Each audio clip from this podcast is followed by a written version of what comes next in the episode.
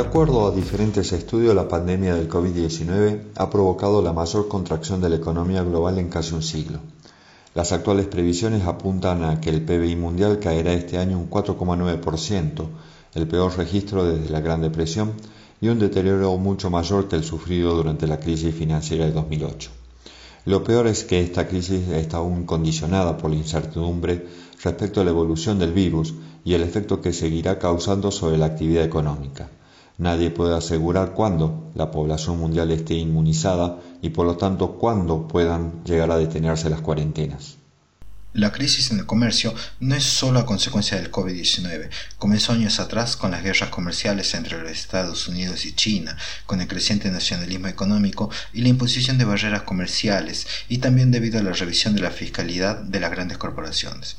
Algunos analistas plantean que se está produciendo un proceso de desglobalización. Como ejemplo, se muestra que el transporte global por contenedores ya venía manteniendo una tendencia a la baja desde finales del año 2018, y un mes antes que se desate la crisis sanitaria, el intercambio de bienes ya había mostrado un decaimiento del 3% y el de servicios lo hizo un 7,6% según datos de la UNCTAD, la Agencia de las Naciones Unidas para el Comercio y el Desarrollo.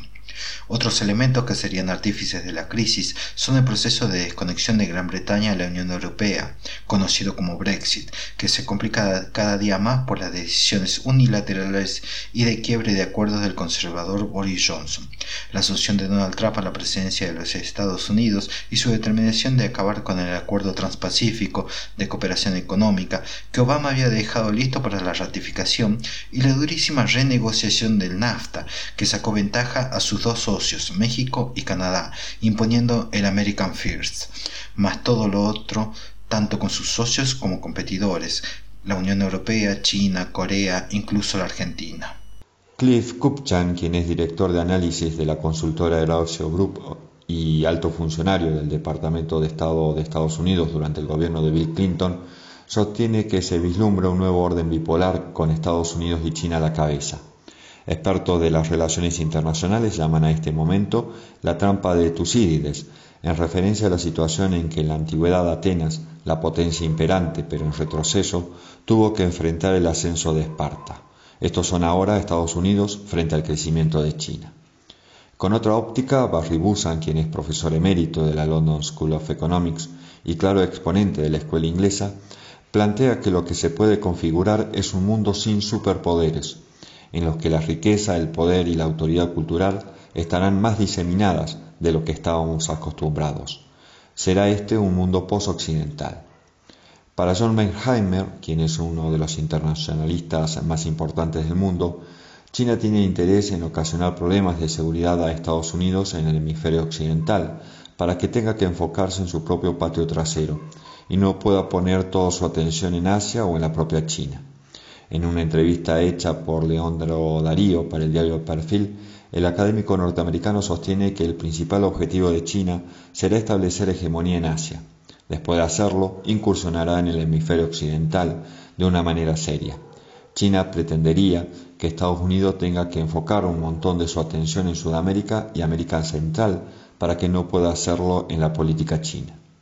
Para Captcha, la principal razón de existir del Estado es proteger a sus ciudadanos, y la pandemia lo hace aún más evidente. Los dirigentes pasan a estar básicamente preocupados por el empleo y no tienen tiempo ni dinero para dedicarse a los asuntos internacionales. Es entonces cuando se erigen barreras al movimiento de personas y de capitales, y el Estado pasa a tener un papel creciente a costa del sistema.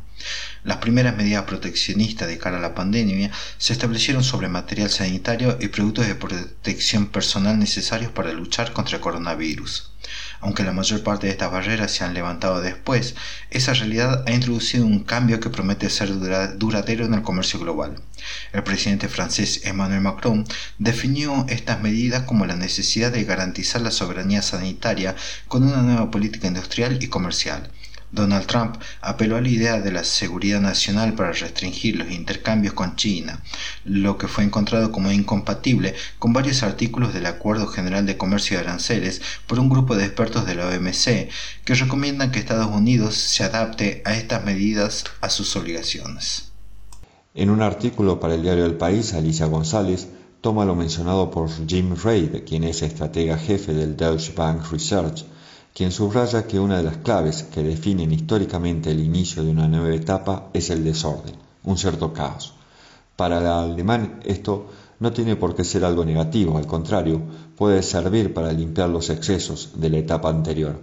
Lo preocupante es que en esta ocasión esos cambios se están produciendo en muchas áreas de manera simultánea y cuando eso afecta a aspectos estructurales, el desorden es lo que acaba definiendo la nueva era. La evolución de la pandemia y la recuperación de la economía y el comercio global sigue siendo una incógnita, pero cada vez parece más claro que al intensificar las tensiones geopolíticas y económicas que ya existían previamente, el impacto de la pandemia va a ser duradero, y la vuelta al mundo tal como era hasta enero cada vez parece la opción menos probable, concluye Alicia González.